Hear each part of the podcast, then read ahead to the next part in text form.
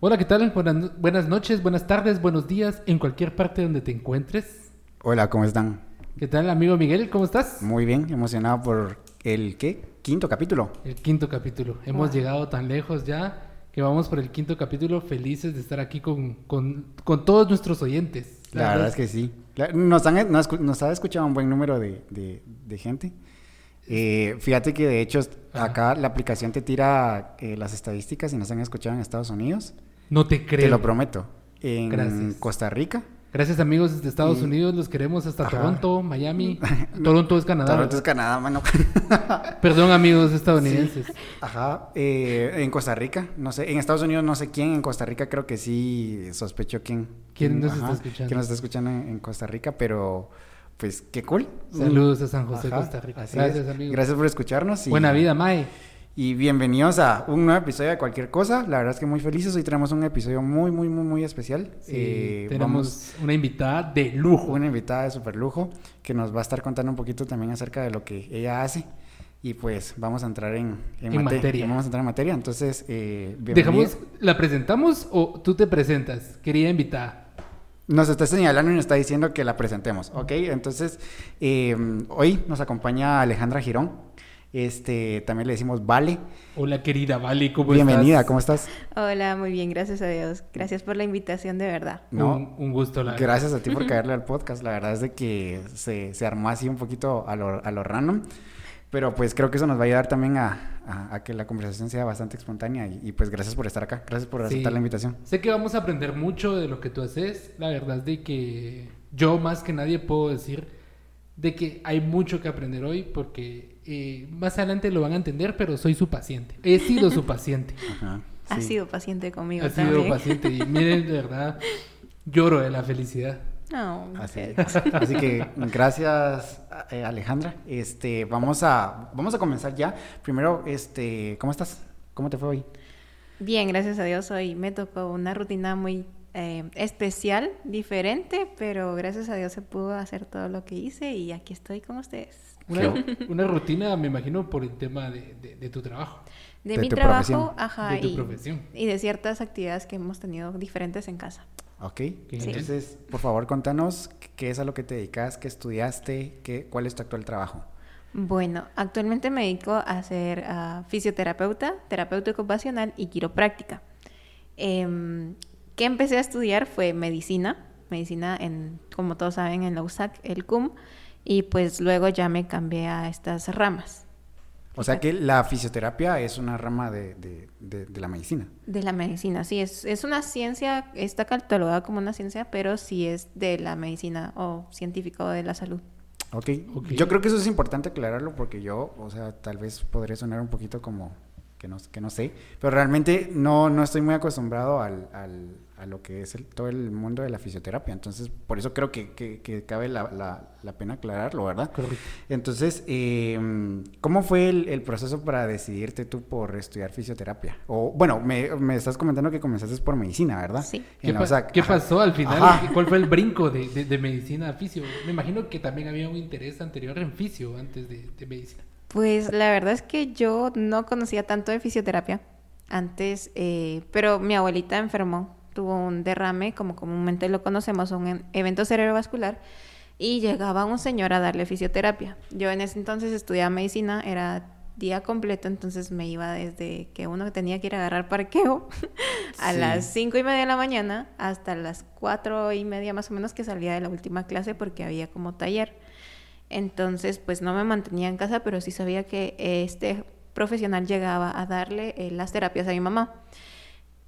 Em, en el camino de la medicina, yo eh, pues perdí la tetra, le dicen, si son médicos me van a entender aquí en. Guatemala que perdí la tetra, entonces em, pues me puse a trabajar y a estudiar para sacar la tetra eh, en este siguiente año porque es pensum cerrado. Entonces solo es un año que estudias y si no la sacas en ese año, el otro año sacas las demás clases. Entonces estaba en ese, en ese pues método, ¿verdad? Estudiando, trabajando y pues eh, después, según yo había sacado todas las clases y me faltó punto 50 y algo para sacarla de física, entonces Oh. otra Oh vez me quedé por física fundamental y eh, me puse otra vez a estudiar y a, y a trabajar. Em, llevando las carreras y en ese entonces dije, no, me voy a meter algo más, ¿verdad? Entonces eh, salió un curso en fisio- de quiropráctica, perdón, eh, en zona 1 y fue como, bueno, está interesante. En el 2014 inicié eh, eso y pues me puse a estudiar quiropráctica, lo pagaba con mi trabajo, ¿verdad? En un call center, ¿verdad? Pero. Gracias, me sirvió. y eh, pues trabajando y estudiando y, y estudiando las dos cosas, pues me interesó bastante lo de la quiropráctica, por eso la quiropráctica digo que es mi primera profesión. Em, y ya después, pues ya tuve, como todos tenemos a veces, un lapsus, Ajá. una crisis Entiendo, comprendo. en la que ya no sabía si seguir medicina o seguir solo haciendo quiropráctica o solo trabajar. Entonces, em, en esa crisis, pues la verdad es que Dios me guió o guió a mi mamá para decir, mira, fisioterapia es algo como cerca de medicina que te interesa. Hay un chico en la iglesia que está estudiando lo mismo aquí y allá, están las otras opciones. Ya era febrero, yo no sabía qué hacer y pues me salí de medicina. Entonces, pues empecé a investigar ciertas universidades y al final, eh, pues me quedé en la escuela privada de fisioterapia y terapia ocupacional, em, que me aceptaron instantáneamente, ¿verdad? Y pues se abrió la puerta y ahí fue cuando empecé en el área de fisioterapia.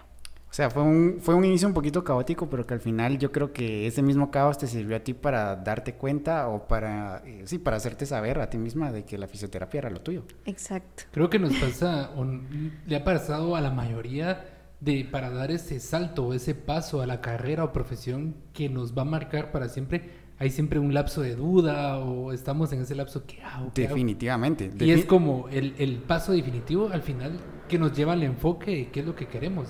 Definitivamente, sí. De hecho, ¿con cuántos años, con cuántos años entraste tú al- a, la escuela de medicina? Am, yo tenía 18. O sea, imagínate, yo la verdad es que siento que elegir a qué te querés dedicar el resto de tu vida a los 18 años es como un poquito... Una edición Ajá. bastante complicada. Sí, Sí, correcto. sí, sí, sí. Como lo hablábamos en el podcast anterior, sí, yo creo que si uno tal vez en el colegio o, o a temprana edad le ampliaran un poquito más el panorama, Una mejor guianza en ese sentido. este, siento yo de que tal vez nos evitaríamos esos, esos Ese lapsos. Sí, siempre me dijeron, pues a mí me decían que yo era buena para dibujar, que yo era buena para arquitectura y todo eso. Entonces fue como, bueno, difícil porque al hacer los exámenes de la USAC, pues, o de la universidad, eh, pues siempre me costó entrar a medicina, pero mi eh, idea siempre fue medicina desde que tenía como unos 12, 13 años. Entonces quería medicina, quería medicina, intenté todo por medicina y en la última oportunidad, que fue la cuarta oportunidad que yo gané, en ese entonces me hice para otras dos carreras. La otra era eh, Ciencias de la Comunicación y, eh, ¿cómo se llama esto? Es eh, Química Farmacéutica. Química farmacéutica. Entonces eran como dos ramas. Química todavía un poquito Sí, cerca todavía, de medicina, pero ciencias de la comunicación nada que ver Sí, Sí, es- del el otro lado de la Ajá. el otro lado, pero eh, me gustaba, me gustaba cierto, la fotografía era la que me encantaba, entonces por eso eh, decidí irme por esa y entré a las tres carreras y pues obviamente me decidí por medicina, ¿verdad? Sí, definitivamente. qué pilas, qué pilas. Porque la verdad es de que hay unos que ni entran y entran a las tres. Ajá, ajá, cabal, cabal, Sí. cabal. Bueno, Pero ahí sí, sí que Dios me llevó y me guió por un camino que pues fisioterapia es mi pasión, es mi amor, es lo que me gusta. Terapia ocupacional es otra área que Se me nota. encanta. Y es, y es, perdón que te interrumpa, pero es Sí. una rama tan esencial dentro de la medicina porque a veces muchos dicen, ¿qué tiene que ver fisioterapia con la medicina? ¿Y cómo podrías tú definir, digamos, ese nexo tan cercano que es la fisio con, con medicina? Ah, Ok, pues yo ahorita busqué en Google, como saben, eh, el significado para que ustedes si quieren lo busquen también. Pues la OMS define que la fisioterapia en el año 1958, imagínense, estoy hablando de hace bastantes años, es una, el arte o la ciencia del tratamiento por medio del ejercicio terapéutico con calor, frío, luz, agua, masaje y electricidad, ¿verdad?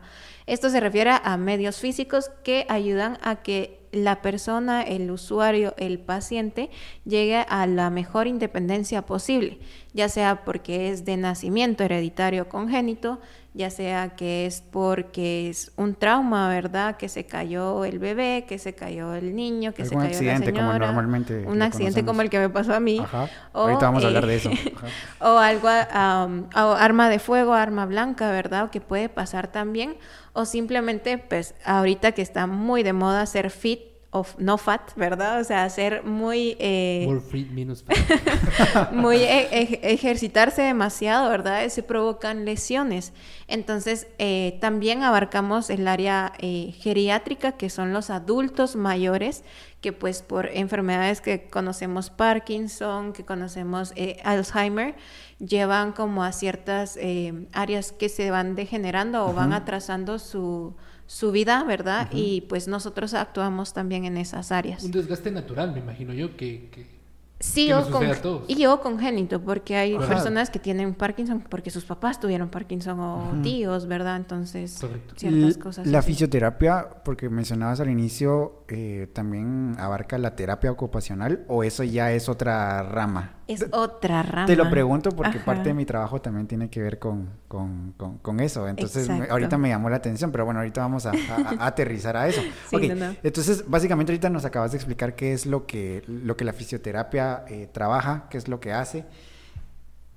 Contanos, ¿cómo fue el proceso de ya estar en la carrera de fisioterapia eh, de lleno? Em, como nos estás contando, te enamoraste de la carrera. Sí. Este, después de, de varios tropiezos, te enamoraste de la carrera. ¿Cómo fue esa experiencia de llegar el primer día a clases y decir, por fin estoy acá, ya lo descubrí? Eh, ¿Qué fue lo que, lo que representó el mayor reto para ti dentro de la carrera también? Wow. pues a mí me, encanta empezar con esta historia porque fue el- exactamente el primer día que llegué a clases. Estaba la doctora, no voy a decir su nombre, pero la doctora estaba explicando acerca de la columna. O sea, columna vertebral. O sea, yo había estudiado quiropráctica un año entero, me sabía de pe a pa todo lo que es la columna. Correcto. Entonces yo llegué y me senté, sí, siéntese, que no sé qué. Y había un compañero, que Dios lo bendiga, porque eh, lastimosamente me quería meter zancadilla, como que esta es nueva, que, que le responda. A ver, eh, ¿quién me dice qué es esto? Le preguntó la doctora y yo así como que, pues nadie quería contestar. Y, ah, este chico dijo, mire, que le responda a ella, que es nueva. Y yo, ah, sí, mire, es esto, esto y esto. Tómala. Vaya. Tómala. Y todos se me quedaron viendo y yo así como que, pues Pa' sí, que sé, sé un poco, ¿verdad? O sea, sí hice tampoco, la tarea. tampoco eh, había llegado tarde a las clases, pero eh, pues sabía que estaban hablando de huesos y sabía que era la columna y pues le dije toda la información que yo ya sabía. Entonces fue como, el chico se quedó como, ok, sí sabe, no le voy a molestar, no le voy a preguntar. Nunca. Nunca le dije, mira, o sea, yo sí sé, ta, ta, ta. No, o sea, yo solo respondí lo que me preguntaron, ¿verdad? Tampoco me la quería llevar de muy pilas. salsa, sí. De salsa, pero sí sabía, entonces no Sí, iba ya a decir llevabas una base que, que la medicina te lo había dado. que Ajá. medicina me lo había dado, que la La quiropráctica me lo había dado. Entonces fue como, bueno, y entonces me guardaron respeto, ¿verdad? Entonces yo no era como que yo lo estuviera buscando, pero así empezó mi, mi, mi paso en, en, en la fisioterapia. Y me surge una duda acá con esto, porque como tú ya llevabas una experiencia previa, ¿destacaste en el salón? O sea, ¿fuiste alumna destacada? Por favor, decinos la verdad. ¿Fuiste la salsa, Ajá. sí o no? Sí, la verdad es que sí. Uh, Eh, salsa no es que no si supiera todo al 100, sino siempre me, ¿Te esforzaste? me esfuerzo ajá, en las clases, pero obviamente se me hizo muy fácil Por la base por que la ya base que ya traía que medicina, o sea, es una carrera muy exigente. Sí, definitivamente. Entonces, pues yo ya sabía ciertas cosas, ya venía con ese ritmo y no lo bajé. Y pues fui, fui la destacada, se podría decir. Nunca nos dieron como un cuadro de honor porque no lo La hacen. banderada. Ajá, pero sí era como, ¿quién sacó la mejor nota? Fue. Vilma. Tenemos otro excelente en el podcast. Mis Sí, respetos, cabal. Mis Sí. respetos. No, no, sí, definitivamente ya viste que tenemos nivel acá. Yo sé, yo sé. tenemos nivel. Quisiera... Ah, perdón, No, perdón, perdón. Solo, bueno, Da- dale, dale vos. Los dos callados, ¿verdad? Sí, no, no, no hay problema. Dale vos, dale vos. Yo solo Sí. quisiera que nos sacaras de una duda. Bueno, yo, yo tengo, no sé si vos la tenés, Mike, pero eh, la diferencia entre quiropráctica y fisioterapia. Porque tal vez muchos se pueden confundir y tal vez pueden pensar que es lo mismo, pero ¿cuál creerías que es su, su diferencia a grandes rasgos y, y cuál es mejor o no es una mejor que la otra? ¿En qué se ayudan? Ok, pues igual lo busqué para que las personas, si lo quieren buscar, los- lo busquen. Eh, pues aquí definen a la quiropráctica o quiropraxia como eh, una pseudociencia. Sí, una pseudociencia. Pseudo es a casi ciencia, Casi ¿verdad? ciencia, sí. Eh, pero así lo definen, que se centra en el diagnóstico de tratamientos de trastornos mecánicos del sistema músculo-esquelético, especialmente la columna vertebral. De ahí Mm, es mi especialidad en la columna, ¿verdad?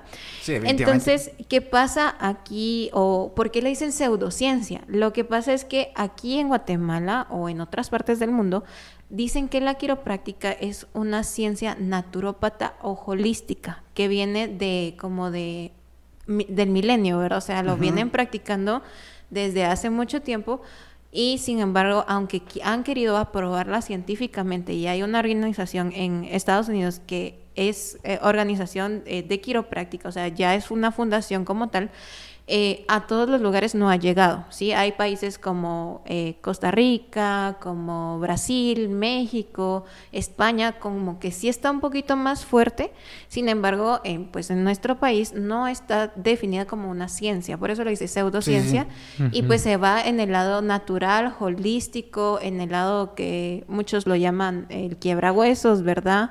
Entonces... O el, el de los masajes. El de He escuchado ese, ese concepto. Sí, entonces eh, no estamos como tan eh, empapados de la información y también hay personas que lo han tratado empíricamente, ¿verdad? O sea, yo vi que esta persona lo hacía así, pa, yo lo voy a hacer así, pa, y me salió, entonces lo sigo haciendo, sin saber la base o Qué estudiar, exacto, o estudiar todo lo que uno estudia, ¿verdad? Porque no es como, ah, solo hay que conocer los huesitos y nada más, o sea, va músculo, por eso músculo esquelético, van músculos, van nervios, van las funciones de los sistemas, van los órganos, o sea, del cuerpo, es muy, muy amplia, pero la gente, pues, como te digo, es muy empírico y todavía tenemos un poco de desinformación acerca de, y por eso, pues, lo toman como una pseudociencia. ¿Y tú tú cómo lo calificas? O sea, ¿qué resultados has, has- visto que, que la quiropráctica da? Porque, mira, yo también eh, eh, he pasado por un proceso de, de, de un problema en mi columna y yo me recuerdo así muy claramente que mi,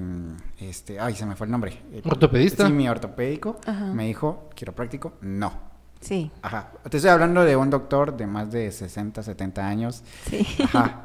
Pero según tu experiencia, ¿da resultados o realmente sí te vas más por la línea de que... Yo puedo decir que sí, la verdad.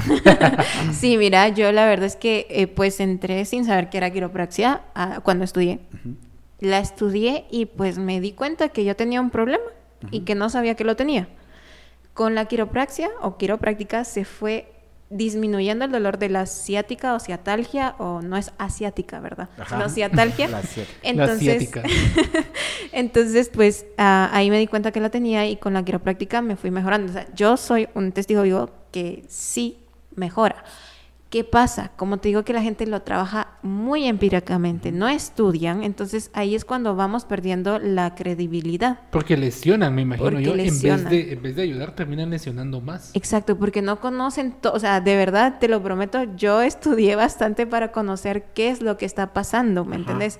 Cómo El eh, que evaluar el detrás. mecanismo, cómo actuar, si descartar hernias, descartar alguna fractura, fisura. Por eso eh, me metí a fisioterapia más que todo para complementar mi carrera de quiropráctica. Y al final, pues ahora me inclino mucho más por la terapia ocupacional, pero es parte de, de todo. O sea, yo de verdad, yo ya no puedo separar a la terapia ocupacional de la quiropráctica de fisioterapia. ¿Por qué? Porque sé que en el conjunto de mi trabajo yo puedo ayudar a todas las personas a salir adelante, a que se mejoren, a que se sientan independientes, a que logren hacer aquello que no podían hacer antes. Sí, definitivamente es algo de que yo creo que tú lo complementas bien. O sea, has unido las, las diferentes partes para poder tener un resultado aún, aún mejor. Sí, y fíjate que incluso eh, he tenido dos o tres compañeros, eh, colegas fisioterapeutas, que eh, al conocer que yo era quiropráctica, así jovencita haciendo prácticas en, en los centros, se interesaron y ahora son quiroprácticos también. O sea, Entonces son son fisios y quiros. Ajá. Y lo que me llama más la atención es que, la atención, perdón, es que yo eh, pues me he metido a investigar y hay eh, una como organización en España que hace como cursos o hace un- un- así actividades o hacía, ¿verdad? Antes de la pandemia, cursos de eh, en todo el mundo de quiroprácticos, o sea, jalan a quiroprácticos de todo el mundo y los llevan a tal país y la asociación ahí hacen una conferencia increíble, ¿verdad? Entonces, ¿qué pasa en España? En España a los fisioterapeutas les enseñan este tipo de movilizaciones vertebrales, le dicen, o osteopatía, que va incluida la quiropraxia. En cambio, en Estados Unidos, pues es diferente, ¿verdad? Siempre es como cerca de, pero sí hay, eh, como lo aceptan más científicamente, la quiropraxia. Ya. No, no, yo les iba a comentar de que he sido paciente de Vilma Sí. y pues eh, eh, eh, de Vale, perdón, de No Vale. pena. Eh, he sido paciente de Vale y he visto, la verdad, cómo es cuando eh, me ha hecho quiropráctica y cuando me pone a hacer ejercicios para evitar volver a caer a lesionarme. O sea, no es solo llegar y que te curen la lesión que ya llevas, sino que es un proceso para evitar que te volvas a lesionar. O sea, ella decía al principio de que cuando querés ser más fit y menos fat, me pasaba de que me metía al gym ¿va? y le entraba con todo y me terminaba lesionando. ¿va? Yo llegaba con, con, con ella así, mira, fíjate que me duele, ¿qué hago? Y ella, hiciste mal el ejercicio, ¿va? le metiste mucho peso. ¿va? Y yo, sí, lo siento. O no estiraste, que Y es no muy no, importante. miren, algo tan importante, y yo ahora lo entiendo, es el calentar, el estirarse, el tomarse un tiempo para, para, o sea, para relajarse después, incluso después de hacer ejercicio. El cool down, sí. El de vuelta a la calma es muy importante también.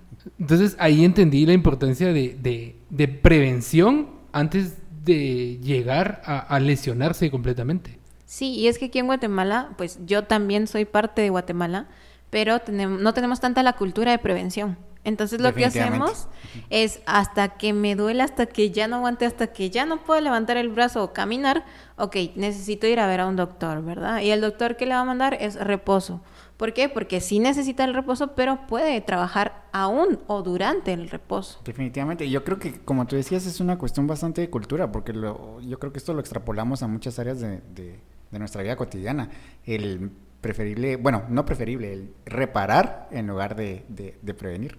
Sí. Porque eso pasa con, con, no sé, con las computadoras, con los carros, con, con los electrodomésticos. Creo que te sale más caro el, el arreglar el carro después de haberlo... Correcto. Ajá, o sea, en vez de haberlo llevado a su servicio, haberle hecho su mantenimiento.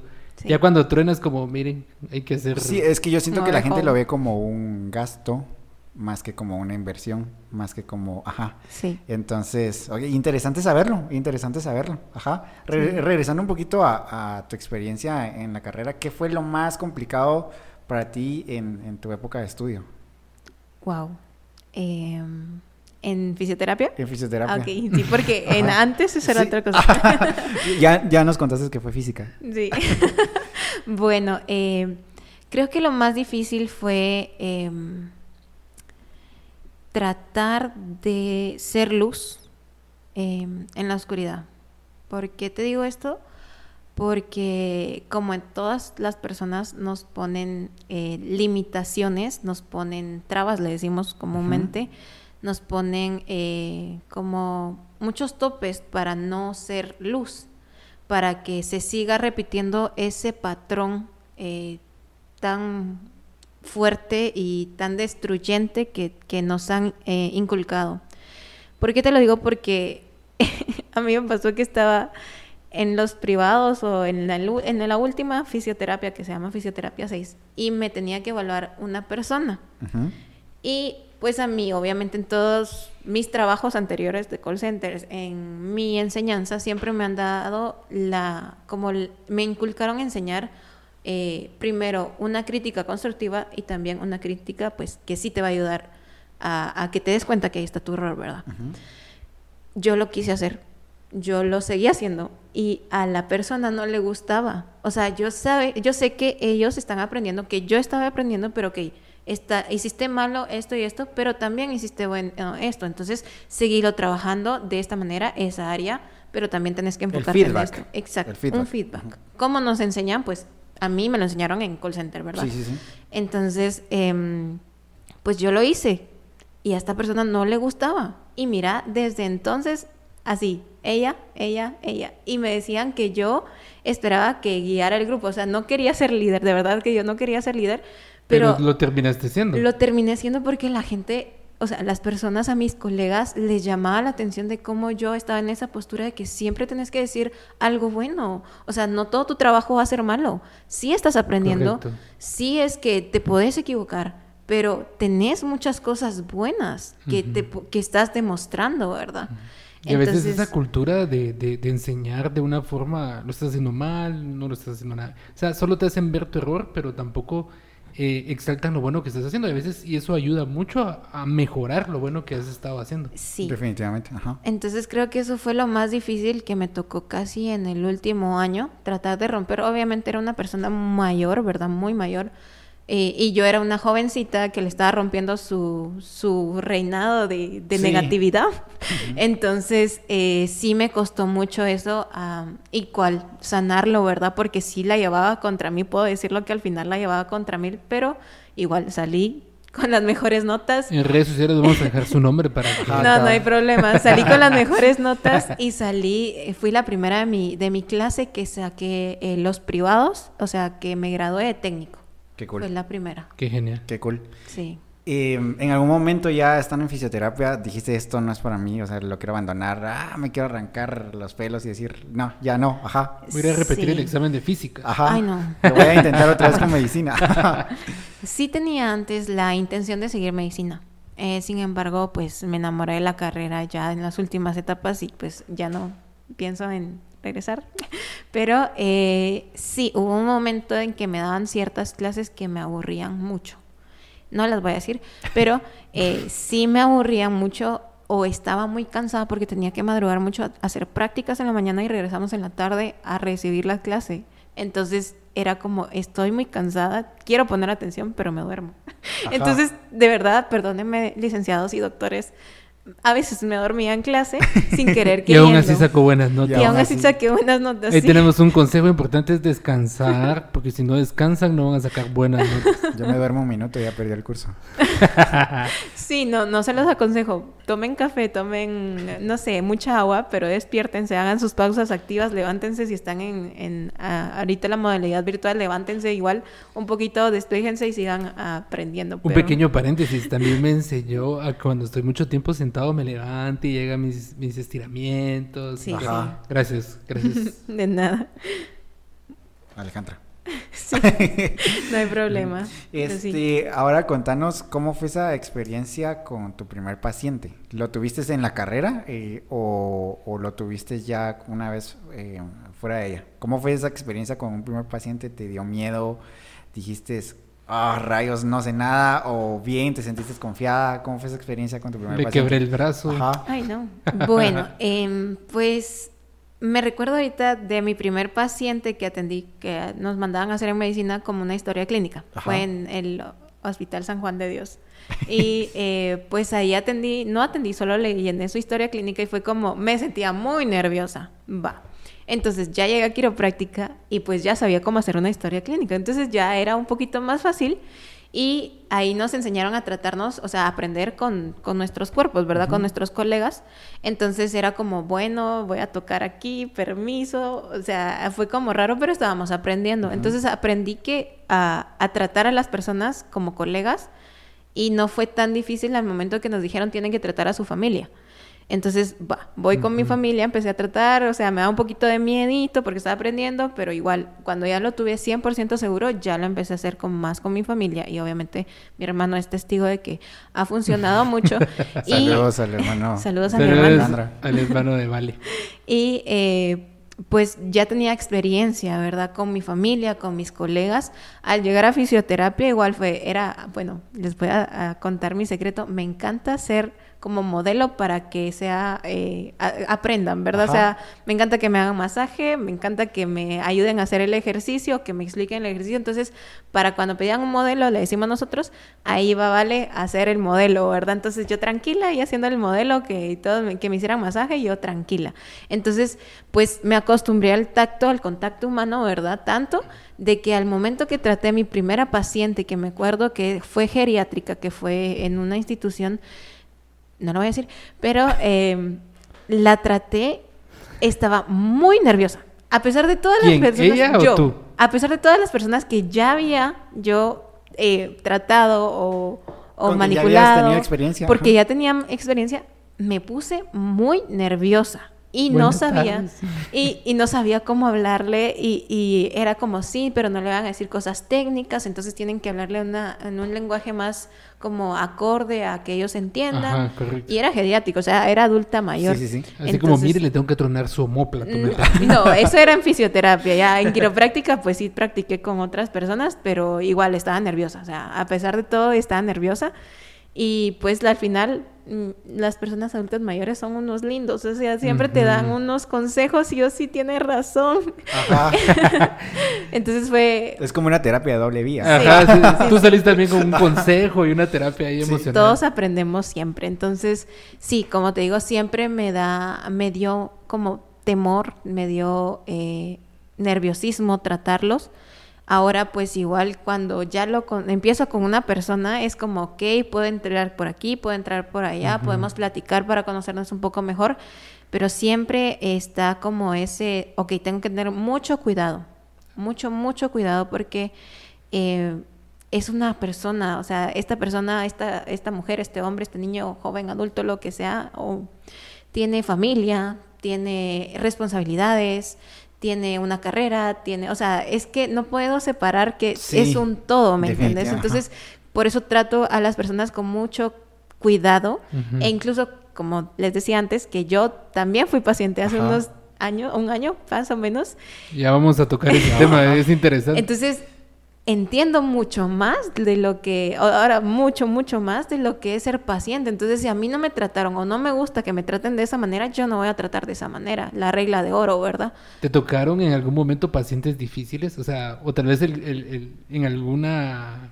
digamos, sesión de quiropráctica, algún cosquilludo que... ¡Ah! Aquí tengo alguien por aquí, pero no lo voy a. Sí, me ha tocado. ¿Y qué es lo que pasa? Pues uno tiene que ir viendo, ok, puedo hacerlo de esta manera, puedo hacerlo de esta manera. Si hay alguna maniobra técnica que no le agrada, me dice, por favor, ¿sí? Siempre la comunicación es muy importante. ¿Qué voy a hacer? Voy a tocar esta área de su cuerpo, por favor, me dice si está bien o no. Pero sí, sí, hay- sí tocan pacientes difíciles. O sea, Sí. aquello de que, mire, me está lastimando, mire, me dolió mucho. eh, Sí, sí, sí. Y tal vez no es por lo que tú estés haciendo, sino sino que por todo lo que trae. o todo lo que conlleva, porque no es todo solo físico, o sea, lo físico es cuando ya se está manifestando, pero viene Sí, interno, o sea, viene mucho de aquí arriba la mente, viene mucho del corazón, viene mucho de cómo está su cuerpo, la alimentación, ¿verdad? Y, De hacer mal el ejercicio. Sí, es una consecuencia de, de- de varias cosas de la vida personal. Ajá. Exacto. Entonces, puede que yo solo le esté poniendo un dedito así muy suave, pero la persona sí. está sufriendo por muchas Cierto. cosas, ¿verdad? Yo, yo me recuerdo que tuve una fascitis plantar, creo que se llama, me corregís. Sí, sí, sí. Eh, me olía la planta de- del pie. ¿Por qué? No sé. Y, y solo Vilma llegó, perdón, vale, perdón. y llegó Vale y me tocó la, la, la, la planta del pie y fue así como, au, me duele mucho. O sea, y era así como, ¿por qué? ah? Y la pregunta es, ¿por qué? O sea, no he hecho nada. Sí, bueno, lo que pasa es, tus zapatos, creo que te lo dije. Sí, ¿verdad? No eran los correctos. zapatos no eran los correctos, eran muy planos. eh, pues obviamente tenemos un poco de sobrepeso, yo también. Entonces, Yo no. Entonces, em, el sobrepeso ah, hace que el arco baje, eh, también pues fútbol, que digo yo, por ahí otras cosas, pero eh, sí son varios factores que a uno le, le desencadenan ese tipo de lesión, ¿verdad? Pero eh, como te digo, creo que cambiaste o pusiste plantillas, ¿verdad? En los me puse zapatos. plantillas. Y pues ahí pues te fuiste Dejé ayudando un poquito, dejaste de jugar y hiciste los ejercicios. Lo siento. Sí, no hay problema. Ok, ok. Ahora vamos a, a- a tratar de enlazar cómo fue esa, esa transición de tu carrera a ya ejercer la profesión. Tengo entendido de que eh, también tenés una faceta de emprendedora, porque tenés tu propia clínica. Sí. Entonces, eh, contanos un poquito cómo fue el empezar em, tu clínica, CLIT se llama, Sí, Clit Therapy. Click Therapy. ¿Cómo, ¿En qué momento lo decidiste? Eh, ¿Vistes mal el campo laboral, en decir no consigo trabajo y por eso comienzo mi, lo propio? ¿O fue porque ya tenías el sueño? ¿Qué fue lo que te motivó a hacerlo? Pues la verdad fue como un sueño porque yo recuerdo que acababa de salir de medicina, o sea, y, pero ya era quiropráctica. Entonces fue como alguien muy especial para mí me dijo, no te tenés que quedar así, tenés que hacer algo con lo que ya aprendiste. Y como nos, él tiene mucha influencia sobre mí eh, y lo quiero mucho, entonces fue como, ok, eh, tiene razón, ¿no? Tiene razón. Entonces eh, empecé a buscar y fue que me levanté una mañana y dije, pues, ¿cómo le pongo a, a lo que ya sé, a la quiropráctica? No le puedo poner chiropractic en inglés porque la gente no lo va a entender, pero tampoco le puedo poner salud o algo así. Veamos en Google. Bueno, empecé en el diccionario, en el diccionario de Google, puse salud y empecé a ver, bueno, voy a empezar con la letra A. ¿Y qué salía en, en, el traductor, perdón? Salía Albany y todos los países, ¿verdad? Entonces empecé a ver qué significa esto, esto, esto. Al final llegué al checo, que es CLID, es salud en, checo. checo. Qué interesante.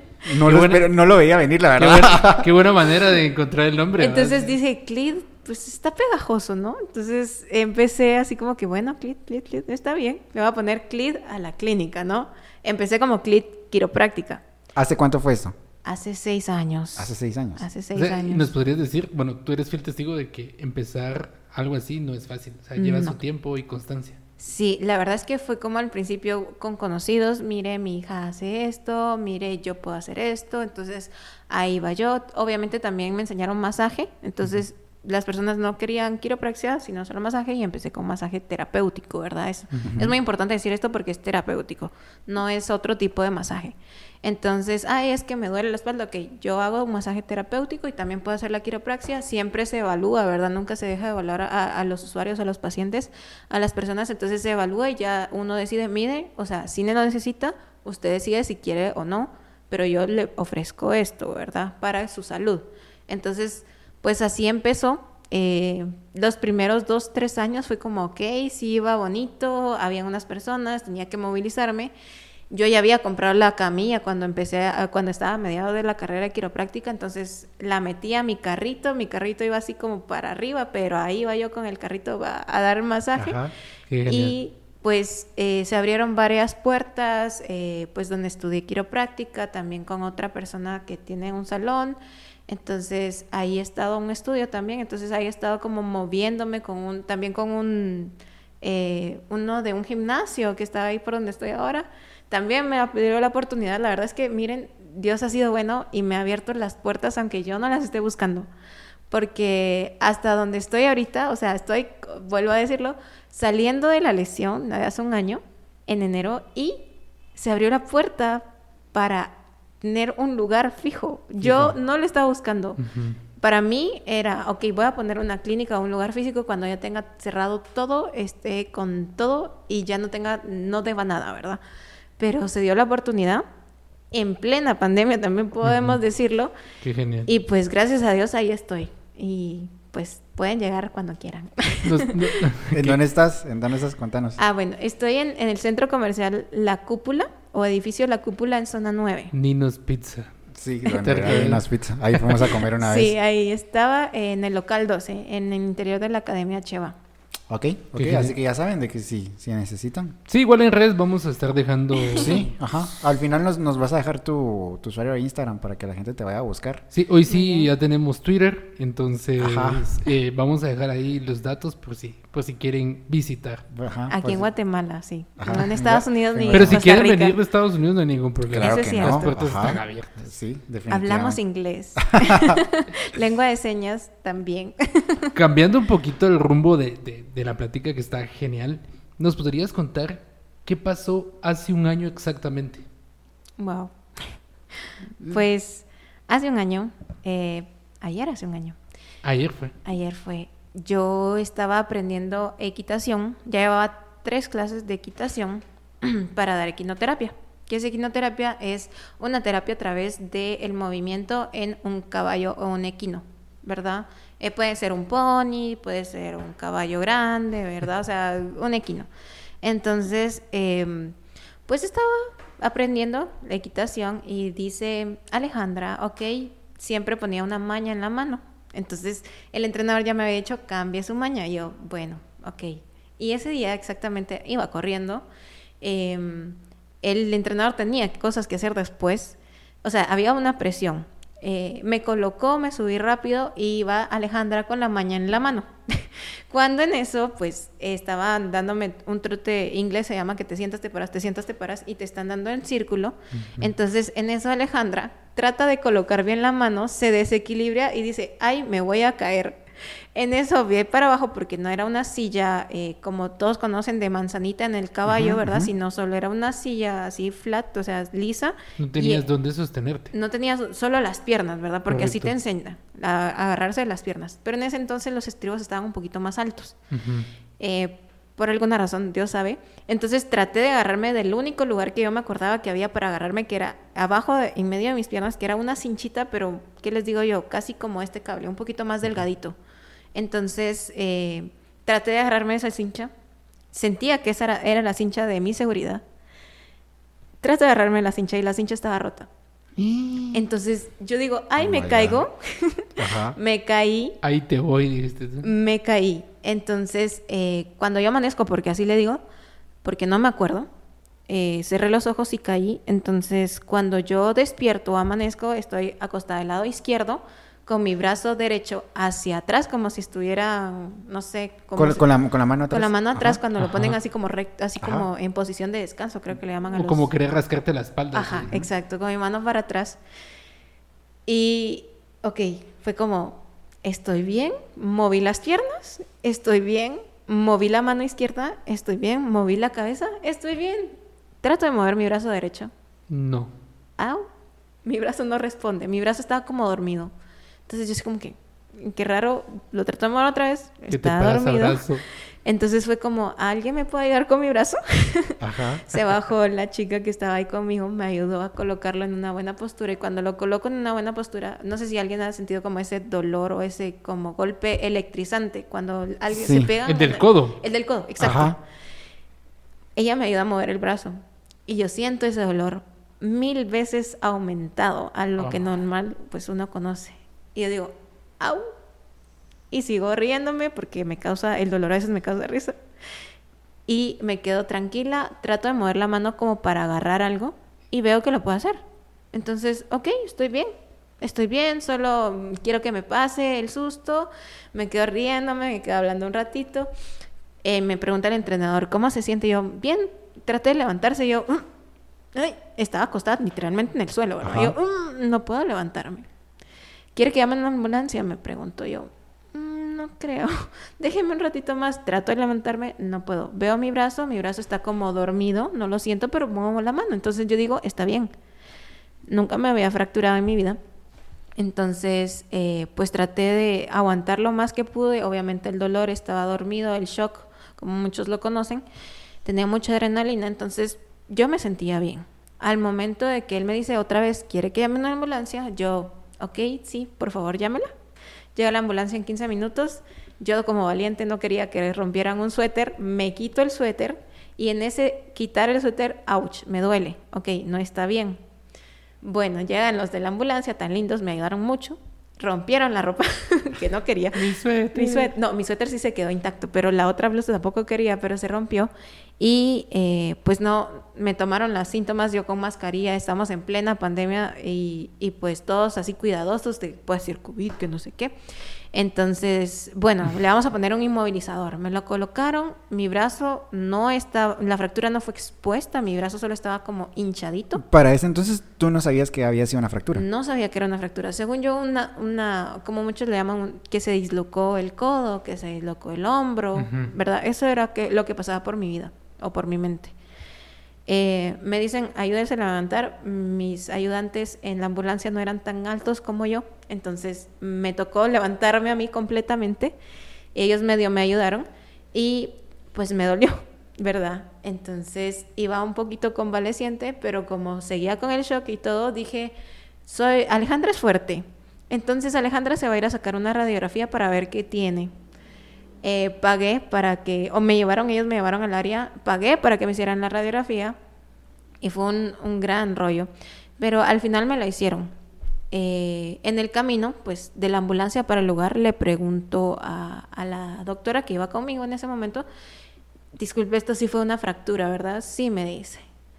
¿Por qué? Me dice, porque ya sentí los huesitos moverse que hacía...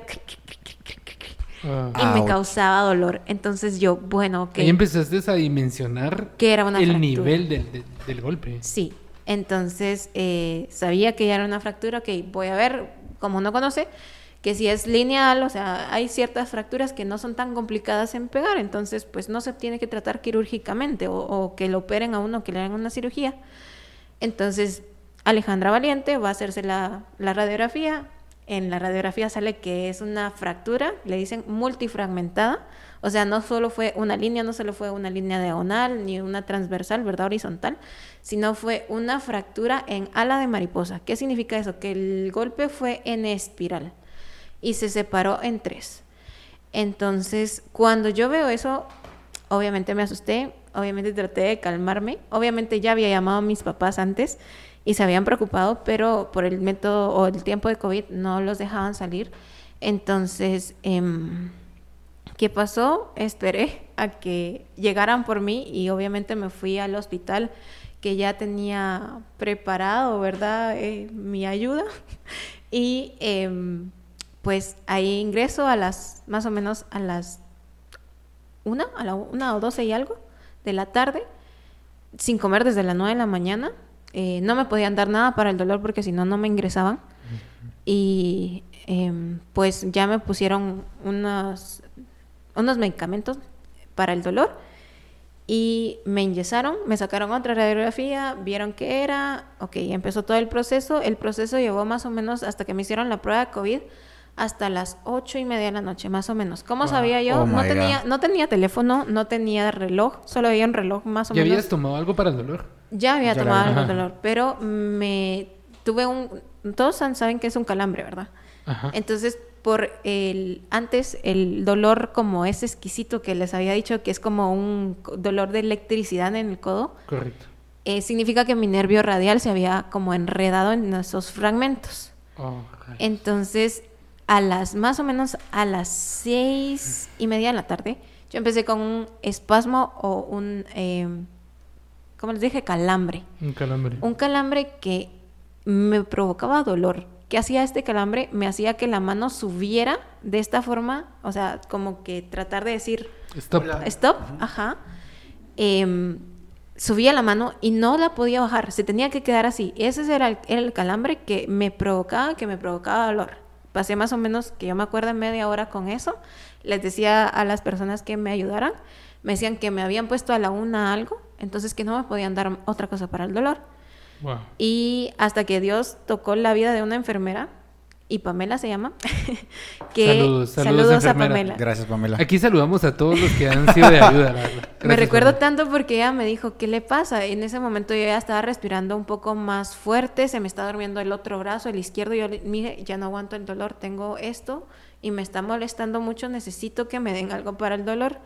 Entonces ella se compadeció, Dios la guió y me dio algo para el dolor. En ese entonces ya me pude relajar un poquitito. Cuando ya me estaba tranquilizando y durmiendo, me dicen, a Alejandra, a la prueba de COVID, ¿verdad? Entonces, obviamente me hicieron la prueba de COVID. Era lo que menos importaba en Era ese lo- momento. ah, exacto. Entonces eh, nos metieron a todos en un cuarto, me hicieron la prueba COVID, esperar a, a esperar más o menos a unos 40 minutos para que llegaran a hacernos la prueba y después esperar otra otra hora y media o dos horas para que nos llevan el resultado en, en ese entonces todos en ese cuartito. Gracias a Dios yo ya tenía la, la medicina en mi cuerpo y andaba como parlanchina. O sea, todos me preguntaban, ¿y qué le pasó? Ah, es que mire, que fíjese que yo me caí. Y mire, da la casualidad que encontraba, ah, sí, yo también eh, he montado caballo. Ah, sí, yo aquí. Y miren, o sea, conocí historias de Era, todas era las efecto de la personas. droga. No sé. Efecto secundario de No los sé si les podría decir. Pero estaba tan bien yo ya con la droga, ya sin el espasmo, eh, y hablando con la gente. Y también, lastimosamente, tenía una, una señora adulta mayor aquí cerca de mí, y yo le decía, no, eh, se puso a llorar. Entonces yo, no, mi señora, tranquila, todo va a estar bien. Hasta para eso me ayudó el señor, ¿verdad? Para Sí. darle aliento, pues, a los compañeros que estaban en ese momento ahí conmigo. Y la verdad es que sí, te sigo, te sigo bien fuerte con eso porque yo también, no recuerdo cuántos años tenía, pero yo sufrí una fractura en, en mi brazo, me caí de una bicicleta, pero mi fractura sí fue limpia. O sea, Oh, mi- el brazo se me como partió en dos literalmente. Yo, yo me recuerdo que cuando me caí, porque también caí así como De boca espalda. arriba, ajá, Ajá. de espaldas, con, el, con mi brazo a la par, y cuando volteo a ver, eh, había, mi un, brazo? había un arco, había un arco en, Au. en, en- en mi brazo, y yo, Sí. no... ya- Este no es mi codo, dijiste. ya valió. Y te, y te digo que te sigo con esto porque cuando yo llegué al hospital, eh, también me, me tuvieron, no recuerdo cuántas horas, pero fueron más de seis horas en espera porque parece que había comido, me tenían que operar y no me podían poner anestesia. Eh, la verdad es que para eso entonces, pues evidentemente no había COVID, pero madres. Sí, sí, es difícil. Sí, ajá, se la pasa mal uno. Y la verdad es que, eh, pues ese es protocolo, ¿no?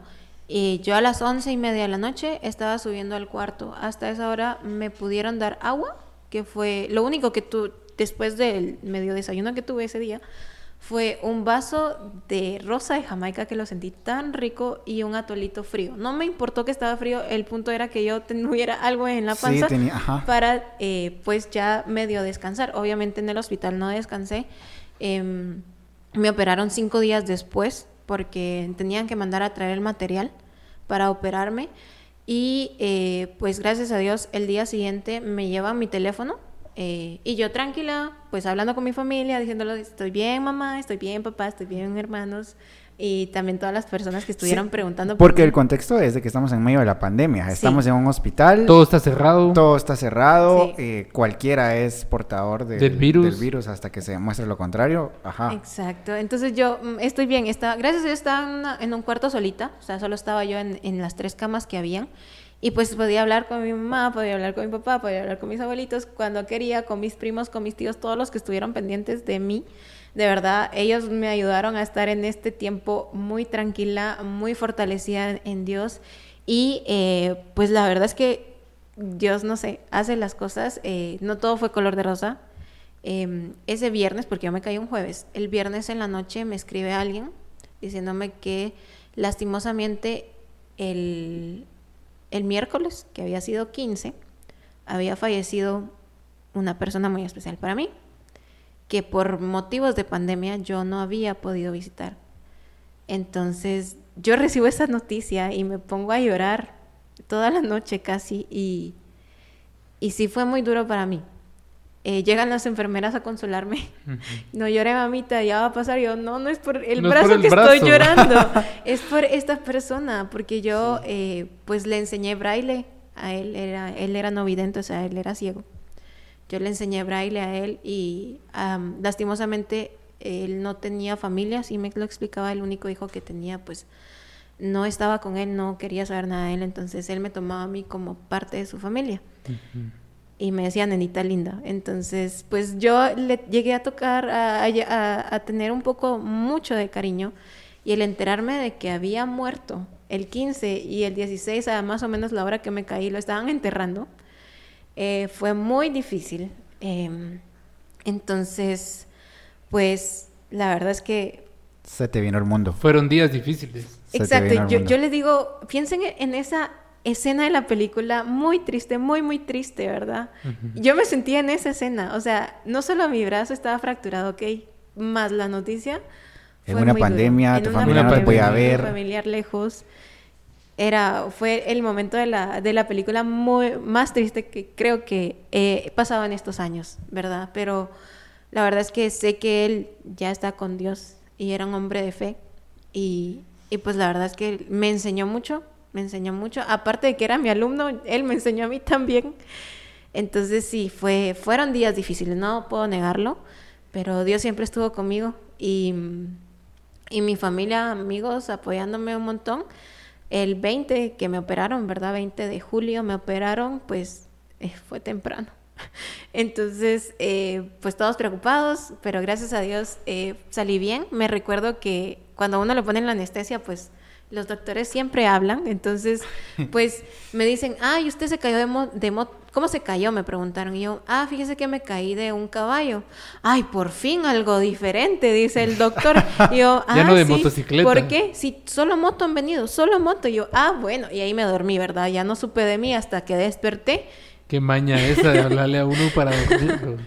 Sí, hasta pasado. que desperté y pues ya cuando desperté tenía mucho dolor, no podía hablar, mm, no sentía nada de mi cuerpo, entonces solo era como, mm, hacía la boquita. mm.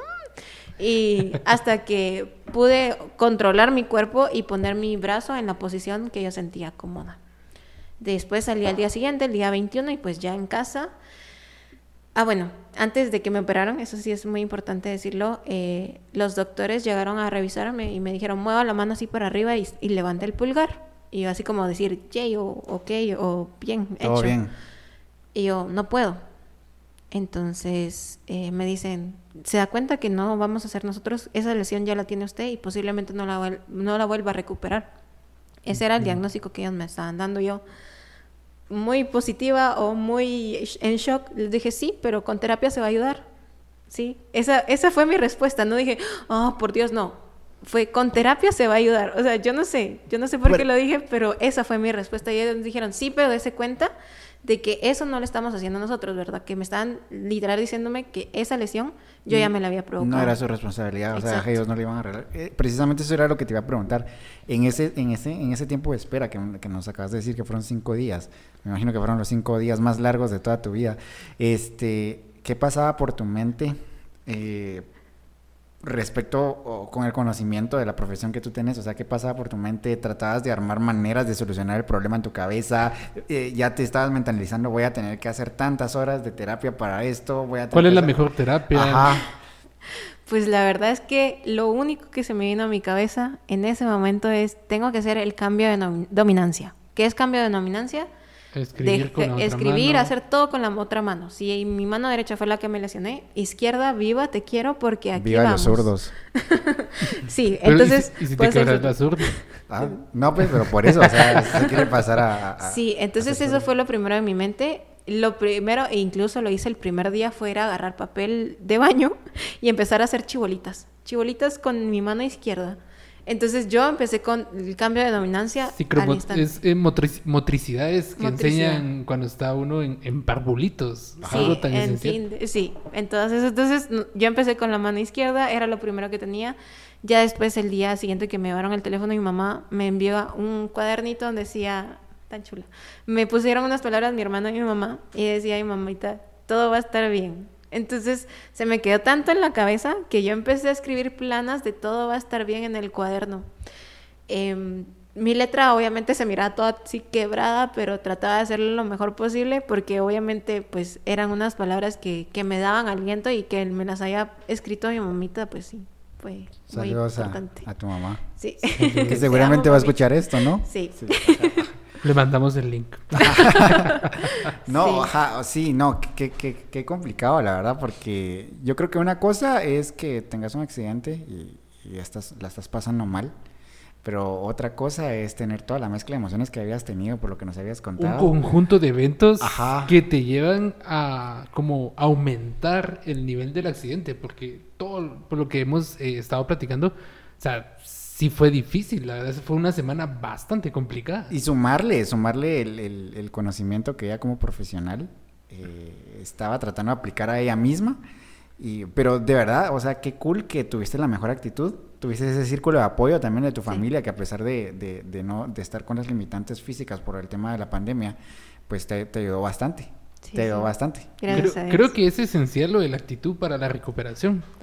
Claro que sí, claro que sí. Em, yo sí, pues al principio, ese día que regresé a casa, fue como, mis dedos estaban como hinchados, ¿verdad? Entonces casi no los podía mover. Pero en la noche, pues se fue pasando ese, ese efecto y pues puedo mover el dedo índice para agarrar, ¿verdad? Entonces yo hago eso y me pongo a llorar. ¿Por qué? Porque yo, como ellos, los doctores me habían dicho que no iba a poder recuperar la, de la lesión. Entonces me pongo a llorar. Le digo, mamá, mira, puedo mover este dedo y nos ponemos a llorar las dos. Entonces, em, pues son esos pequeños milagros que uno va viendo. em, Tómala, doctor. en, en todo el proceso, eh, la verdad es que no puedo decir que todo lo hice yo. La verdad es que me han ayudado muchos colegas, muchos amigos. Las personas que fueron a donar sangre por mí, porque se necesitaba donadores de sangre, fue como increíble porque para las dos que fueron a donar fue era la primera vez que donaban sangre en media pandemia. Entonces era, la verdad es que miren, solo Dios hace lo- los milagros. Todo el apoyo que recibí de doctores, eh, obviamente colegas, ¿verdad? Fisioterapeutas, em, terapeutas ocupacionales, Yo tengo una duda. ¿Qué se siente estar del otro lado de la moneda? Ya no ser la que ayuda, o sea, eh, ser la fisioterapeuta, sino que estar del otro lado. Ser paciente. ser- llevar Sí. las terapias. Pues la verdad es que les puedo decir que sí caí en una depresión. Eh, eh, al pasar los días, mm, el doctor que llegó a quitarme las grapas me dijo, mm, siempre y cuando tu nervio vaya como deshinchándose o bajando o recuperándose, va, puede recuperar la movilidad, pero al pasar los días yo no lo veía. Entonces sí me llegué a frustrar. eh, en cierta manera llegué a una leve depresión, pero Dios hace milagros. O sea, nunca faltaron las oraciones de mi familia, de mi abuelita, de mis tíos, de mis primos, de, de las personas que, que estuvieron en el proceso, de mis amigos. Y, y pues la verdad es que estar del otro lado de la moneda es difícil. Si no, uno no se propone metas, o sea, yo me voy a lavar bien los dientes con la izquierda, bueno, empezaba, esa es la meta. Eh, me voy a, soy una chica, ¿verdad? Entonces me gusta estar arreglada. Me voy a planchar el pelo, me lo planchaba con la izquierda, ok, lo pude hacer. Me voy a maquillar, ese fue uno de los logros más increíbles con la mano izquierda. Me voy a maquillar y que el maquillaje quedara bien. Wow. O sea, wow. Sí. Entonces, siempre Son mantener logros. Exacto, siempre mantener la mente ocupada. O sea, ok, no puedo hacerlo todo con la derecha, voy a empezar con la izquierda, hacer esto, hacer lo otro. Hice hasta macramé con la izquierda. O sea, sí, no. O- o nunca- sea que ahorita podrías decir que eres ambidiestra. Sí, la verdad es que sí. sí, Si Oh se dan cuenta, God. tengo mi vaso del lado izquierdo, no sé por qué. Sí. Tú también lo tienes del lado Pero izquierdo. es que yo soy zurdo. Tú eres zurdo Ajá, y él lo tiene del lado Yo soy derecho. de derecho. Ajá. Entonces sí hay ciertas como cosas que se quedaron del lado izquierdo, pero está bien porque eso ayuda mucho, ¿verdad? A futuro. Pero sí, el, el milagro lo vi a través de la ayuda de un fisioterapeuta que ofreció a su- ayudarme. La verdad es que yo nunca lo busqué, pero él se ofreció a ayudarme. Las terapias, gracias a Dios, no les voy a decir el nombre, pero me las dio gratis. Me las Un dio abrazo. gratis. Sí. Gracias. Y, Muchas gracias. Y la queremos. verdad es que me ayudó un montón a recuperar mi brazo. La fisioterapeuta que me hizo las férulas, las férulas son como aparatos externos que me ayudaron a mejorar la movilidad que no tenía durante el proceso, a tener una buena postura dormida, a tener una postura medio funcional con los dedos. Eh, me lo hizo gratis, Correcto. ¿verdad? O sea, yo de verdad nunca lo busqué. Ellos se ofrecieron a hacerlo. Y, y Dios los bendiga mucho por todo lo que hicieron por mí. Porque obviamente invirtieron tiempo, invirtieron recursos, o sea, muchas cosas. Y ganas también. O sea, obviamente el verme que no podía levantar la mano y era una, o sea, yo hago coreografías, yo trataba pacientes, o sea, ver eh, que yo no puedo hacerlo, ellos, para ellos también fue como difícil, pero me decían, no te preocupes, primero Dios vas a salir, te vamos a ayudar. Entonces, la verdad es que les agradezco mucho a ellos. Igual mi familia nunca me dejó de apoyar. Eh, vi el milagro el 26 de noviembre que me despierto un día y yo cuando trato de mover la mano para subirla, así como decir stop, lo puedo hacer un poquito, trato de mover el pulgar, lo puedo levantar un poquito y me puse a llorar. Soy Ajá. muy emocional. Entonces Ajá. me puse a llorar por ese milagro y desde entonces no he dejado de ver milagros porque empecé a recuperar más la fuerza, empe- empecé a recuperar más la movilidad de la mano. Ahora ya estoy trabajando a un año, ya estoy trabajando a full. Ya estás al ¿verdad? 100. Sí, no, me falta fuerza, pero estoy trabajando bastante en eso, trato de seguir con mi rehabilitación. Entonces, la verdad es que he visto milagro tras milagro. Muchas personas dicen que quedan como que dormidita la- la- el área, ¿verdad? Después de la lesión. Y lo mío casi se está, se está despertando por completo. Entonces, es una gran cicatriz por lo que hemos eh, visto. sí, es una gran cicatriz, pero también con la cicatriz me han ayudado muchas personas. Y pues la verdad es que no importa la cicatriz, la cicatriz es un recordatorio de donde Dios De me ha que- sacado. Sí, sí. Definitivamente un bache muy difícil de superar. Sí. Muy difícil de superar, pero me alegra, me alegra que estés acá y que estés bien. Sí. Que, Y ya trabajando. y- Sí, ya trabajando, precisamente. Eh, ¿En algún momento dudaste, mi carrera ya valió con esto? Eh, porque... O lo, hago, o lo hago con azurda. Definitivamente necesitas tus manos para lo que haces. Sí, pues Alejandra sí pensó, ¿qué voy a hacer? Mi hermano me decía, haga algo. y yo me quedaba así como que no tengo ganas de hacer nada. O sea, si estaba en una depresión de que no voy a hacer nada hasta que mejore. Esa era mi, mi, Tu mi- postura. Mi postura de trabajo, ¿verdad? Siempre de trabajo. Pero sí empecé a hacer, como te digo, macramé. Ya cuando empecé a utilizar o tenía más movilidad en la, en la mano derecha, pues hacer macramé. ¿Y eso qué es? Terapia ocupacional. ¿Sí? Como tú me dijiste que en tu área se Sí. utiliza terapia ocupacional, pues ahí va. O sea, hacer macramé, a pintar con la derecha, a escribir con la derecha, a tratar de hacer mi firma con la derecha. Fue muy difícil, pero lo intentaba Viva el macramé. a tratar de comer con la derecha. Antes me decía que parecían Barbie porque no llegaba la mano a la boca, entonces solo se quedaba aquí. ¿Han visto las Barbies que se mueven como? entonces la Barbie Alejandra, ¿verdad? O sea, no podía llevar la mano ni, ni siquiera la cara. Entonces, a, a meterle a la fisioterapia, a meterle a la terapia ocupacional, a meterle a- al movimiento, a estar ocupada, a tener mi mente ocupada para no pensar en ya no voy a lograr hacer esto, ¿verdad? Y, y pues obviamente mi meta fue recuperarme y regresar a trabajar, que gracias a Dios se cumplió. Em, y pues la verdad es que solo digo, es un milagro que yo esté viva. Es un Sí. milagro porque hay muchas personas que, que no la logran contar, Mm, ¿verdad? Definitivamente. Y más de como repito, yo caigo a esto el contexto en el que sucedió todo. O sea, Una semana muy difícil. una semana muy difícil y todo Sí. esto. Ya para ir eh, aterrizando un poquito, eh, ¿qué planes tienes a futuro? Eh, ¿Hay especializaciones en fisioterapia? Eh, ¿Algo que, que, que querrás lograr a corto, mediano plazo, largo plazo? ¿Dónde ves Clit también en unos años? Ajá. Wow. Una pregunta mm, muy difícil. Pero la verdad es que oyendo unos programas en la radio, porque yo sí escucho radio, no como ustedes. em, Rayos. escuchando radio, eh, Escucha podcast. eh, también escucho podcast, los de ustedes. Gracias. Gracias. Por eso les dije que ustedes no escuchaban radio, pero em, aprendí o estoy aprendiendo a vivir el día las 24 horas, sacarle el jugo a las 24 horas, ¿sí? Obviamente sí tengo planes, quiero que crezca, quiero capacitar a personas, quiero eh, llegar a más población, ¿verdad? Eh, guatemalteca que lo necesita, incluso hago voluntariado, ¿verdad?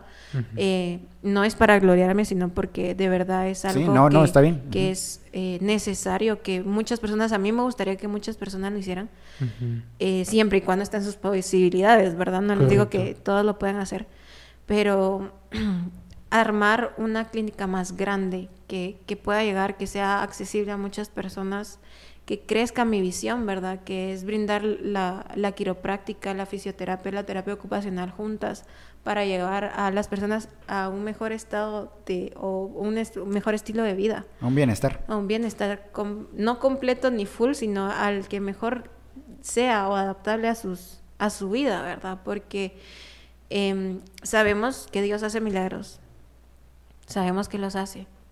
Yo soy un milagro, pero el proceso es diferente en cada persona. Sí. A mí me llevó, yo pensaba que me iba a llevar unos dos, tres meses.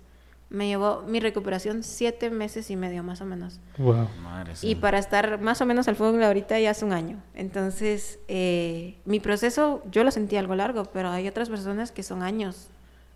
Son años, no son meses, son años. Son años, son, son años. Yo me recuerdo que mi papá sufrió varios derrames y el último que él sufrió eh, ya lo incapacitó para, para caminar eh, independientemente y no se recuperó. No se recuperó y yo vi de cerca el, el proceso de él y la frustración que, que, que- que él manejaba. Me hubiese gustado tener la, el conocimiento y la mentalidad que hoy en día tengo para poder darle un mejor apoyo, pero es difícil. Es Sí. difícil, ajá, es difícil. Y, y más para ti, me imagino, siete meses. Yo, yo que te conozco, sos una persona muy activa, sos una persona muy alegre, sos una persona muy espontánea. Pasar Nada siete la meses, detiene. Ajá, es, ajá.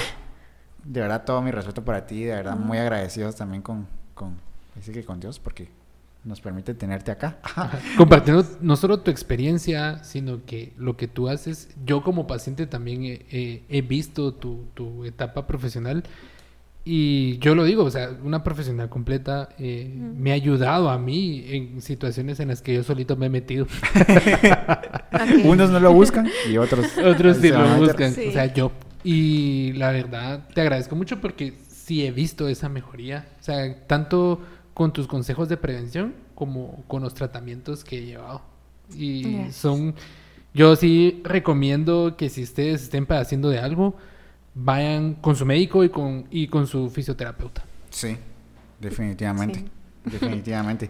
Por último, una pregunta así bien random, que tal vez no te la vas a esperar, pero si por alguna razón no pudieras seguir ejerciendo fisioterapia, ¿qué otra cosa te gustaría hacer? Wow. Les conté de las tres profesiones anteriores, ¿verdad? Sí, sí. Antes de medicina. Pues me gusta mucho la fotografía. Aquí tenemos a Josué Sí, José Estuardo. ¿Qué tal? Buenas. que es- él se dedica a la fotografía. Entonces, cuando hablamos con, con Estuardo, es mucho, mucho de utilizar eh, como, mira ahí esta foto y que sí, la luz y que no sé qué y que así, ¿verdad? Entonces, me gustaría, ¿verdad? Otro de mis hobbies, digo yo, es la fotografía. Em, creo que ese sería otro camino eh, que tomaría en mi vida, ¿verdad? Eh, pero no me veo sin ejercer mis profesiones. La verdad Sí. es que no me veo sin ejercer mis profesiones. Eh, incluso si fuera algún día, primero Dios, directora de alguna clínica o, o jefa, no sé cómo le diría, me gustaría ir a meterme con los pacientes. O sea, no puedo dejar de, de estar en Consultas contacto. gratis para nosotros. Sí, interesante. no, y yo te lo pregunto porque creo que muchas veces nos confronta como personas el de decir, ok, si por alguna razón esto se cae, ¿qué hago? Y creo que también no- nos abre un poquito el panorama en decir Que todo puede cambiar de la noche a la que mañana. todo puede Sí. cambiar de la noche a la mañana. Sin embargo, cuando me dan una respuesta como la que tú me decís, no me veo sin estar haciendo lo que actualmente hago, yo digo, esto es vocación. O sea, esto es vocación. Es una pasión. verdad, Definitivamente. de- Sí. Y lo vemos, o sea, lo vemos porque siete meses después, pues Clint va para arriba Primero y Dios. primeramente Dios siga creciendo. Así, Así es. es. Ahorita, ahorita que terminemos, vamos a, a- a que nos des tu, tu, tu Instagram. Por último, tenemos una sección bastante bien random acá en, en De Cualquier Cosa. Me Que, asustan. ajá, que nos gusta siempre al final comentar una noticia irrelevante que ha pasado durante la semana. Ok. Este, en, en esta ocasión la queremos enfocar bastante al tema de la salud y es el tema de las vacunas en Guatemala. Hoy, hoy estamos, eh, el- al día que grabamos esto es, ¿qué? 17. 17 de julio Sí. del 2021. 21. Eh, acabo de ver hace unos minutos en, en Twitter que Estados Unidos acaba de donar eh, 3 millones de dosis de Moderna. Me voy a vacunar. Ajá. Wow. Este, ¿Tú ya ah, te vacunaste? Sí, gracias a Dios ya tengo las dos dosis. ¿Vos, Mike? No, yo todavía no, no, o sea, y, y la veo lejos a cómo Sí. vamos. Ma- eh, Mike, para los que no sepan, él entra entre el último grupo. Sí, tengo 24 años, entonces... La veo más cerca yo. Sí, voy a tener 30. De hecho, ahorita, va- ahorita vamos por los 40. Van por los Ajá, 40. Van por los 40, Ajá. sí. Yo he pensado ir a vacunarme a otro país. Sí, Sí, la verdad es que muchas personas han optado por eso. sí, he, he estado viendo de que en Tapachula, si no estoy mal, es donde, Sí. ajá, donde es ahorita. pero- Todos, todos creyeron que a Miami, pero no. Ajá. Este, sí. ¿Qué, qué, qué pensás respecto a lo que está pasando ahorita? Eh, tal vez no tanto de un lado político, pero... De este, un lado de salud. Ajá. ¿Cómo. ¿Cómo ves? ¿Vamos bien? ¿Vamos mal? Pues a cómo vamos, eh, esperemos lo mejor. Yo, eh, pues obviamente me vacuné sin no tanta información. Muchos decían, hay el tercer ojo, hay un brazo extra. y era como, no puede pasar. ¿Tendré el Eh, brazo biónico, dijiste Tendré el tú? brazo biónico, eso sí puede pasar. Sin embargo, eh, pues obviamente eh, mi, mi postura siempre fue proteger a mi familia. Correcto. Sí. Entonces, como yo sí tengo que salir a trabajar, es parte de mi trabajo. Entonces fue, ok, voy a proteger a mi familia. No me importa si me va a pasar algo, mi punto va a ser proteger a mi familia. Sí me dio reacciones, no lo, no, no lo niego. Sin embargo, lo hice por proteger a mi familia. Y también en la radio, como ustedes no escuchan radio, Ajá. estaba. Ya me estaba mal. escuchando un programa que, que hicieron acerca de las vacunas. Entonces, hablaba una epidem- epidemióloga Correcto. Hablaba un doctor que ya le dio COVID y tiene secuela de, pérdida de olfato todavía hace un año. Y hablaba un teólogo y un pastor, un teólogo de Chile. Y decían, ¿qué es lo de las vacunas, verdad? ¿Qué está pasando con las vacunas? Y pues al final explicaban mucho acerca de qué es una vacuna, de qué es lo que hace, que no va a hacer un tercer ojo, que no va a salir un brazo extra, de que es todas las eh, medicinas que tomamos, hasta un acetaminofén, hasta una aspirinita, tienen efectos secundarios. O sea, no es, no es algo nuevo. O sea, dicen eh, en las aspirinas, ¿verdad? Dice, puede causarle Los efectos náuseas, secundarios. Puede, pero uno no los lee, ¿verdad? Eso es cierto. Uno, Sí, uno se lo toma Eso y es no muy lee. cierto. Definitivamente pueden agarrar cualquier cajita de medicina Exacto. y, Y lo tiene ahí las contraindicaciones y efectos secundarios. O sea, ajá. Mi, mi abuela eh, toma Tapsin y le da taquicardia y está dentro de los efectos secundarios que puede tener el Tapsin. Y que son medicinas de, de venta libre, De ¿verdad? uso no es diario, ajá, digamos, de uso diario cuando tenés una gripe. Sí, que no necesitas una receta médica para poder acceder a ir a ella. la, a la tienda, ¿verdad? Al Ajá. lugar donde las venden, si no, no saben que es una tienda, y comprarla, ¿verdad? Una tienda de Entonces, barrio. Ajá. Sí. Aquí en Guatemala pasa. Sí. En los Estados Unidos creo que no. Ajá. Sí, entonces, pues la verdad es que a ese punto voy. O sea, efectos secundarios vamos a tener. Que hay personas que son alérgicas, más alérgicas a esto, puede pasar que es experimental, es experimental, o sea, es algo que vino a cambiar nuestra vida hace un año y medio, ¿no? Más o menos.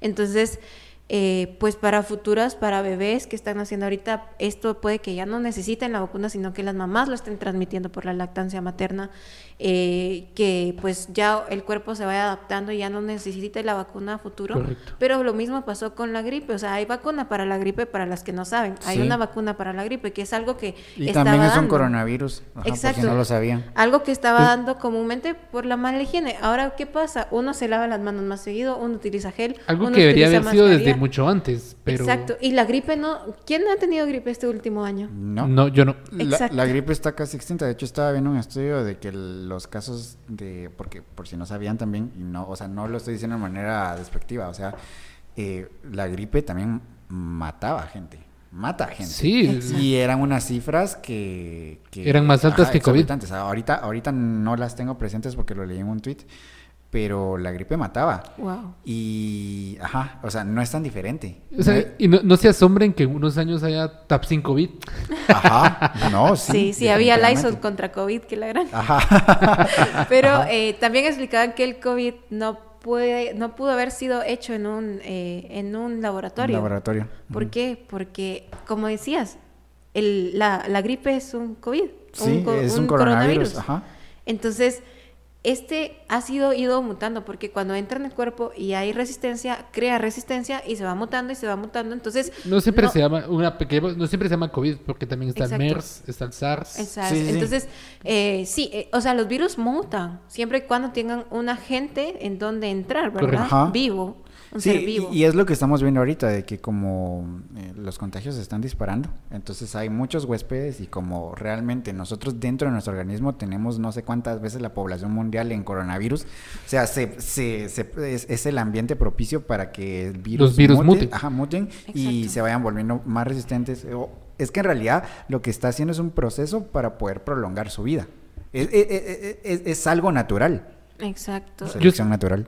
Yo estaba viendo un informe que lo vi en un noticiero alemán de que los que están eh, como propiciando, o cómo sería la palabra correcta, digamos, aumentando la velocidad del- de, la, de la mutación del virus, Ajá. son los jóvenes. Porque, Mm. que- o sea, al- los jóvenes al creerse como eh, más invencibles, Invencibles. o menos propensos a, a enfermarse gravemente de la, del COVID, eh, son los que más se han infectado y ellos han sido, digamos, el lugar de incubación de tantas variantes del COVID. O sea, ellos Sí. son los que han producido las diferentes formas del COVID que conocemos ahorita. Wow. Y entre ellas la, la variante Delta, que es la que, que suena mucho ahorita. Sí. Pero se ha dado más en jóvenes, que ellos son los que han hecho que mute más continuamente el virus. Sí. Sí, y muchos piensan que son invencibles porque son muy fit, no fat, que comen bien, que van que al doctor, no sé, que toman muchas vitaminas, pero ¿qué ha pasado?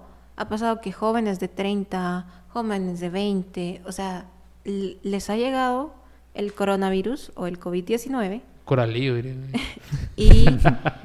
y los ha llevado a la muerte. ¿Y qué pasa con esta vacunación? Porque yo estoy promoviendo, ¿verdad? El vacunarme yo, porque cuido a mi familia, evito ir a un intensivo, aunque el virus me dé, aunque tenga secuelas. Correcto. Pero evito eso. Obviamente uso mi mascarilla, obviamente uso gel, me desinfecto, llevo ropa extra.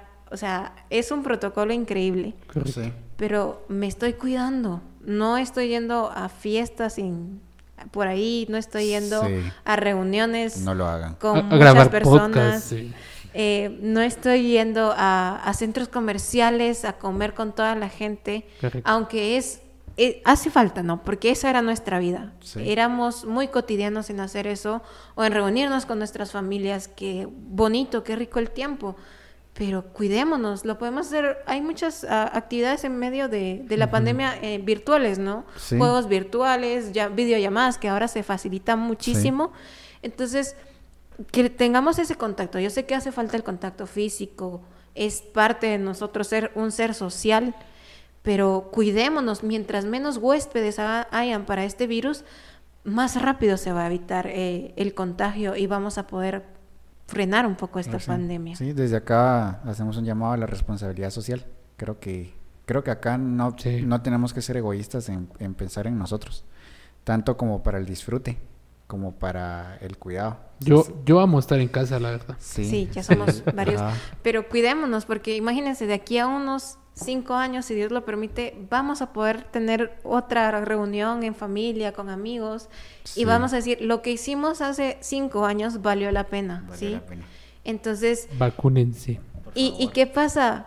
¿Cuál es la mejor vacuna? La que usted tenga enfrente, por favor. Sí. Esa vacuna le va a evitar de que vaya a un intensivo que provocar la muerte. ¿Y qué pasa después de la muerte? Pues uno no sabe, pero dos sí sabemos que nuestra familia, nuestros seres queridos van a no sufrir. la va a pasar bien. Exacto. No la va a pasar bien. Entonces, cuídense, cuídenlos, ámenlos, ámense, porque es muy importante, ¿sí? Y ayúdenos a ayudar, por Sí, favor. definitivamente. Pero bueno, eh, pues de verdad, un gusto, un gusto. No, Gracias. Gracias a eh, ustedes. de platicar contigo estuvo muy bueno, me lo pasé súper bien. Espero Sí. que todos los que nos estén escuchando también eh, hayan disfrutado este podcast. Saludos a todos lados, la verdad. Ajá. No sé si nos van a escuchar en un nuevo país ahora. Sí, como dijimos al inicio, nos escucharon en Estados Unidos, eh, en Costa Rica. Thank you, my friends. Ajá, entonces Yes, gra- yes. gra- Oui, gracias, oui. gracias por escucharnos, de verdad, y de verdad, Alejandra, gracias por aceptar la invitación, gracias por caerle al podcast.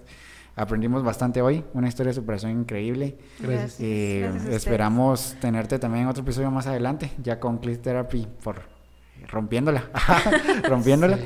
Y De verdad, de gracias. verdad, gracias por aceptar la invitación. Te deseamos todo lo mejor, que puedas alcanzar todas tus metas, eh, que sigas siendo una inspiración para, para los que estamos alrededor tuyo y que sigas teniendo ese, e- esa, ese corazón de servir a los demás. Porque tal vez ya no, nos, ya no nos dio tiempo a ahondar en ese tema, pero pues el voluntariado y muchas cosas que tú haces, pues tal vez lo dejamos para una segunda parte. Entonces, de verdad, gracias. ¿oíste? Sí, sí. Este, Gracias por acompañar. Gracias por acompañarnos y gracias a todas las personas que nos escucharon. Gracias por rifarse este quinto episodio de cualquier cosa. Eh, esperamos que, si, que hayan disfrutado los cuatro episodios anteriores. Si no los han escuchado, tiren paro, vayan a escucharlos. Están cool, están interesantes. En todos se puede aprender algo, algo nuevo. Y pues gracias por su tiempo. Gracias Josué. Gracias Alejandra. Y pues nos vemos en el siguiente episodio. Nos vemos. Bye. Chao. Adiós.